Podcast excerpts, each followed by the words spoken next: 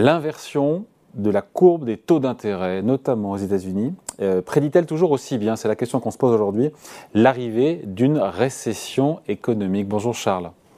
Bonjour David. Charles Sana, fondateur du site Insolentiae. Euh, pour ceux qui ont un doute là-dessus, quand on regarde aux États-Unis depuis la, Seconde Guerre mondiale, à chaque fois que les taux d'intérêt à 3 mois, il y a des maturités différentes sur les taux d'intérêt.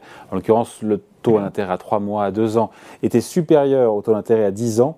Toujours depuis la fin de la Seconde Guerre mondiale, l'économie américaine est entrée en récession un an plus tard. C'est pas probant, ça? Euh, Si, statistiquement, euh, statistiquement c'est bien. Euh, donc statistiquement, on peut dire voilà, euh, donc comme ça a toujours fonctionné comme ça, bah ça va encore refonctionner comme ça. Euh, on pourrait. Parce qu'on y est, pardon, je vous coupe juste, Charles, mais on y est aujourd'hui. On a les taux d'intérêt à 3 mois, 2 ans aux États-Unis qui sont supérieurs aux taux d'intérêt à 10 ans. Donc on se dit, bon, ça veut dire récession qui arrive, quoi.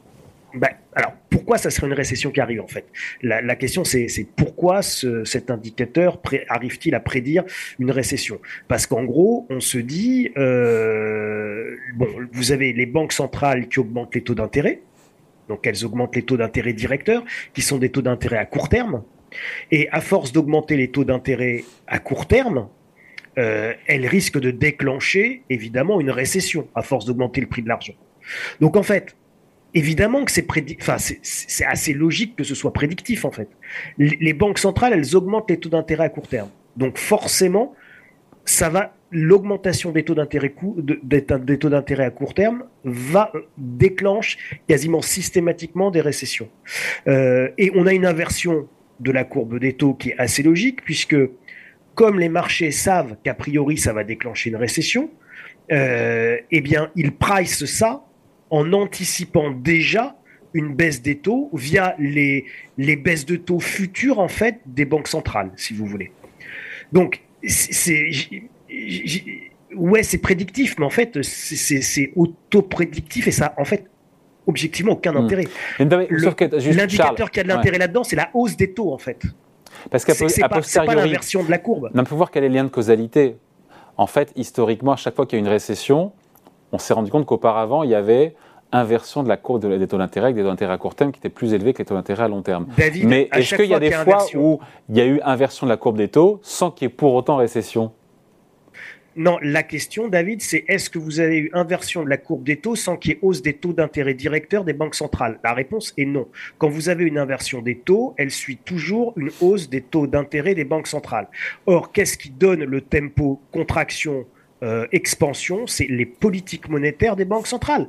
Donc moi, je, enfin, je vais être un petit peu provoquant, mais euh, on se fiche de savoir, euh, on se fiche de savoir s'il y a une inversion de la courbe des taux. Forcément, vous en aurez une si vous avez une augmentation significative des taux d'intérêt des banques centrales. Parce que la pente naturelle de la courbe des taux d'intérêt, elle n'est pas dans ce sens-là, elle est dans l'autre sens. C'est-à-dire qu'elle euh, est positive, comme on dit. Plus on prête sur une durée longue, plus on veut être rémunéré, ce qui est normal. C'est ça la situation normale. C'est que prêter, si je vous prête un peu d'argent, je vous aime bien Charles, mais à 10 ans ou à 3 mois, je demande d'être mieux rémunéré, parce que d'ici 10 ans, je ne sais pas ce que vous allez devenir. Hein.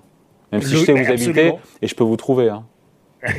Attention, absolument David. Et donc c'est pour ça qu'on rémunère plus le long terme que le court terme. C'est logique. Donc on a bien, on a bien un problème a priori, quand le court terme, quand c'est l'inverse, c'est que le court terme est mieux rémunéré, que le long terme. Et ce, et ce problème-là, il vient du fait qu'en fait, les marchés anticipent le fait que ça va se retourner. Les marchés, la, la, ce que j'essaye d'expliquer, mais je suis pas forcément très clair, mais c'est que le, le, les marchés anticipent que les taux euh, courts vont baisser. C'est-à-dire que quand il y aura récession, les banques centrales vont être obligées de, devenir, de redevenir plus accommodantes et donc elles vont rebaisser leurs taux.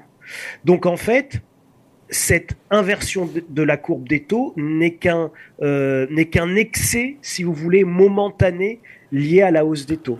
Et donc ça traduit le sentiment de marché des investisseurs comme quoi, euh, enfin de la crainte que la Fed aille trop loin avec, des taux courts qui seraient assez élevés, on le voit bien, et il y en a d'autres qui sont attendus, a priori 50 points de base dans deux jours que tout ça déraille, fasse dérailler l'économie américaine, l'emmène en récession, et qu'il faille donc baisser derrière les taux d'intérêt pour ressoutenir l'activité, c'est ce qui est traduit par des taux longs qui sont plus bas que les taux courts. C'est ça l'idée? Yes, sir. C'est exactement ça. C'est exactement ça. Tout en sachant que là, on peut introduire aussi dans, le, contexte actuel euh, une autre variable qui est extrêmement compliquée à modéliser et à quantifier, mais qui, à mon sens, est la variable clé pour comprendre ce qui va se passer dans les prochains mois et si on veut parler de cette récession, qui va faire que cette récession va advenir ou pas advenir et dans quelle proportion elle va advenir, c'est évidemment l'inflation. Basiquement, David, euh, quand j'ai 10% d'inflation, je peux même imaginer, basiquement, hein, que je vais avoir une croissance de 10%. C'est-à-dire que si j'ai une inflation de 10% surtout en valeur de mon PIB, eh bien, une inflation de 10%, c'est 10% de croissance. En valeur, pas en volume, pas en qualité, pas, mais en valeur, une inflation peut entraîner une croissance en valeur de mon PIB. Donc il n'est pas dit, en fonction de la hausse des taux, de l'âge du capitaine, du pourcentage d'inflation, de la manière dont l'inflation va euh, agir sur le PIB, il n'est pas dit que euh, la récession soit sûre et certaine. Ce qui ne veut pas dire que pour la première fois de l'histoire récente économique, on n'aurait pas de la croissance avec un appauvrissement lié justement à cette inflation. Donc on peut avoir une croissance du PIB, un appauvrissement des ménages, euh, voire un appauvrissement aussi des entreprises, mais que ça ne se voit pas réellement dans le taux de croissance qui pourrait être euh, pas très élevé, mais on pourrait tout à fait imaginer avec un taux d'inflation de 10%, avoir une croissance de 1 ou 2% malgré des taux d'intérêt à 5%. Ouais, inflation, inflation qui donne le sentiment euh, d'avoir atteint un palier mais c'est pas sujet, même si c'est lié. Juste, euh, Charles, donc on se dit quoi? Est-ce qu'il faut avoir peur ou pas? Parce qu'il y a beaucoup d'articles, et puis il y a toute cette littérature sur le fait que voilà, du caractère prédictif, annonciateur, quand on a un retournement de la courbe des taux d'intérêt, sur le fait que ça débouche en récession. On se dit quoi aujourd'hui? Parce qu'il y a aussi l'idée, alors je ne parle pas de manipulation, mais il y a l'action des banques centrales aussi, qui est pour beaucoup, vous l'avez dit, qui est pendant toutes ces années avec le quantitative easing, les achats, les rachats d'actifs, qui a pu fausser un peu le signal prix, le signal taux d'intérêt, puisque euh, il y avait la main de la Banque centrale européenne. De la Fed aussi. Alors, je, pense que, de manière générale, que l'argent retrouvera un prix est une bonne chose. Euh, même si la normalisation de la politique monétaire est un petit peu douloureuse, il est normal que l'argent ait un prix et dans un système euh, économique fonctionnel et qui marche bien, euh, l'argent a un prix. Alors, il n'a pas forcément un prix très élevé, mais enfin bon, il doit avoir un prix, il doit avoir un coût. Le futur, a, le futur est plus incertain que le, que le présent, etc. Donc, tout ça, c'est du bon sens économique et c'est euh, et c'est très important. Euh, je, je, je, pense qu'il faut pas particulièrement avoir peur de, de la récession. Encore une fois, la, la expansion, récession, ce sont des cycles économiques tout à fait normaux. Il n'y a pas de peur particulière à avoir. Il y a simplement euh, des acteurs économiques qui vont, euh, qui vont euh, s'adapter. Aujourd'hui, je dirais que la, principale crainte, David, elle n'est pas dans cette récession-là. La principale crainte, elle est autour des prix de l'énergie. Hein. Moi, je, c'est, elle est autour des prix de l'énergie, autour d'une forme de raréfaction des, des, ressources naturelles, qui sont deux facteurs profondément inflationnistes de manière durable. Donc, pour moi, le, sujet clé, en fait, c'est pas euh, de savoir si on a une inversion de la courbe des taux et de savoir si on va avoir une récession dans 12 ou 18 mois.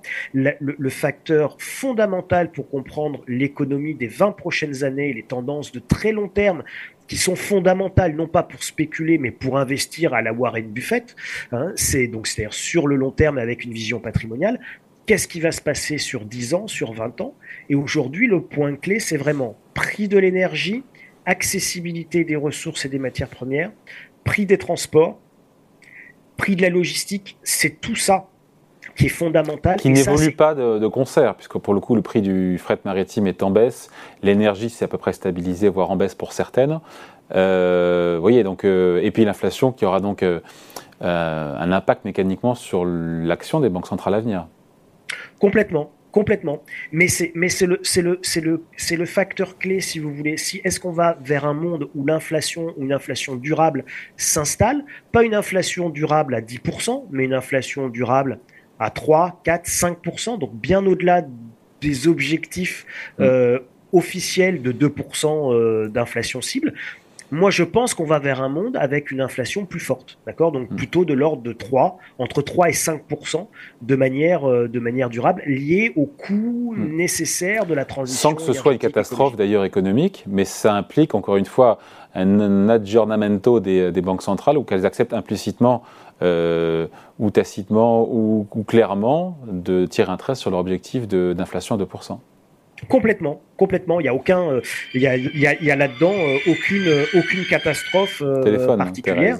oui, je suis navré. Il y a, il y a aucune, aucune catastrophe particulière et l'économie tournera tout à fait, tout à fait bien.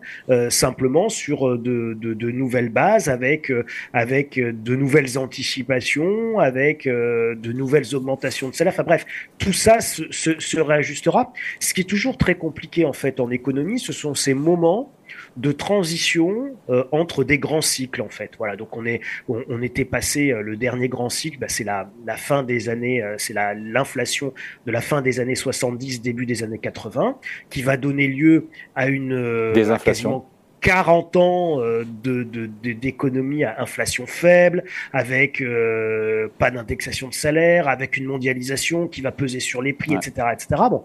Et puis bah là, on est, on est dans une période charnière, on est en train de quitter cette période de, de 40 années que nous venons de vivre pour rentrer dans un monde qui sera certainement très différent. Et je pense qu'il faut voir cette, euh, pour le coup, cette fois-ci, euh, cet indicateur de l'inversion de la courbe des taux de manière un peu différente, de façon plus pondérée, et en essayant de, prendre un peu de recul en disant, oui, mais en fait, ne nous laissons pas enfermer dans le très très court terme.